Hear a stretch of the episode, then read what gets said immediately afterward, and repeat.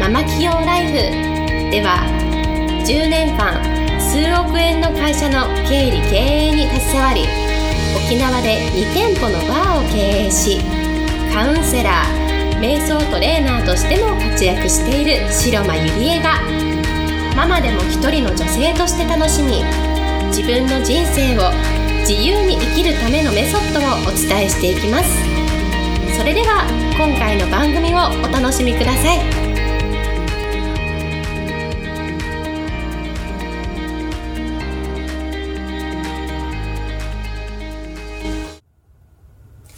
皆さんこんにちは、白間入江です、えー、今日もポッドキャスト始めていきたいと思います、えー、今日のテーマは、どうでもいい人にならないためにというテーマでお送りしたいと思います。えー、今日は、あの質問が来ていまして、情報発信で人を引きつけるにはどうしたらいいですか？っていう質問に対して、こう、お答えしていくんですけれども、私はこの質問に対しては、もう一つだけ、もうどうでもいい人にならない情報発信をしていくっていうことですね。で嫌われもしないかといって使われもしないなんかそういう言葉を使って発信している人が私は一番面白くないと思っているんですね。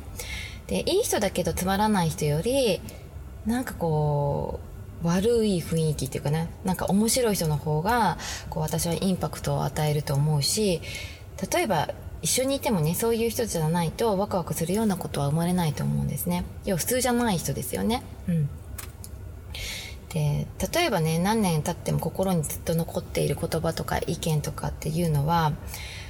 ものすごくこうインパクトがある言葉だと思うんですね。で、それって誰かにとってね、偏った意見の方が、時と場合によっては強く自分にとっては、こう、インパクトがあって、こう、寄り添ってくれていると思うんですね。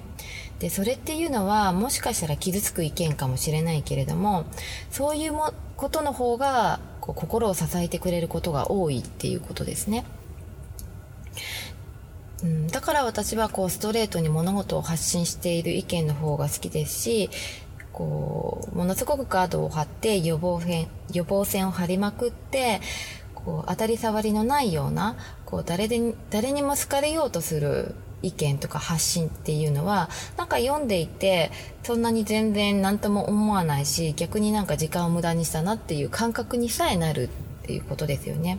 でも、ものすごくね、こう、誰かにとってはもしかしたら嫌われるかもしれないインパクトのある言葉っていう方が私は自分の体と心にものすごく刺さってくるしこうもしかしたらねそれっていうのはこう、批判をね、批判されるかもしれない言葉かもしれないけれども、誰かにとってはもしかしたら嫌われるかもしれない。でもそういう方が、インパクトがあるっていうことですよね。うん。で、間違ったことを言っているわけでもなくても、論理的にね、正しいことを言う人っていう論理的に正しいことを言う人、それから、こう、批判を恐れて誰でも言いそうなことを丸く言ってる人っていうのは、こう、多分、こう、周りと衝突しないっていうことを目的に生きているんじゃないのかなって思うんですけれども、でも、こう、情報発信でね、人を引きつけるためには、当たり障りのないことを言っていても、誰の心にも、こう突き刺さらないインパクトが残らないっていうことだけはこう知ってもらいたいんですね、うん、だからといってねこう毎日毎日嫌われるようなことばっかりじゃあ発信したらいいのかって言ったらそうではなくって本当に自分が思っていることを恐れずに発信してみるっていうことが私はとても大切なんじゃないのかなって思うんですね。例えば私もその嫌われるかもしれないけれども自分の意見っていうのは人に伝えるようにはしているんですね。で、それっていうのは、なぜ言えるかといったら、そこには信頼関係が生まれているし、私はその言うタイミングっていうのもすごく大切だと思うんですね。なんかこう自分が思ったことをね、バンバン言うのはすごく大切なんですけれども、やはりそこには大人だからね、タイミングっていうこともすごく必要だと思うんですね。うん。で、いい人っていうのはどうでもいい人だっていうふうに言われるんですよね。で、誰かにとっての偏った意見だからこそ誰かにとっての大切な意見になるということを覚えていってもらいたいしこう安全圏でね当たり障りのないことを言う人の言葉に誰かの人生を変えるだけの重みがあるかと言ったら私はそこまでの力はないんじゃないのかなって思うんですね。うん、言葉を使って発信するっていうことはもしかしたら必ず誰かをねこう元気づけると同時にもしかしたら傷つけるかもしれないんですね。でもそれを恐れて情報発信をしないっていうのはすごくもったいないし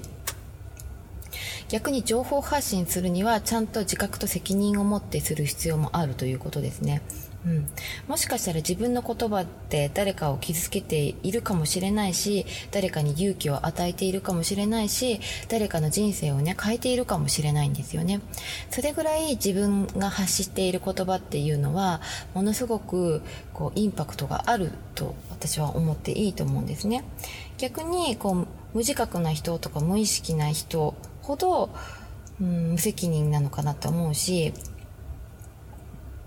うん、なんかこう自覚を持ちながらね勇気を持って発信する人の方が私はインパクトがあるし好きですしそういう人のね生きる姿勢や覚悟に人って心を奪われていくんじゃないのかなって思うんですよね。うん、だからこうこれから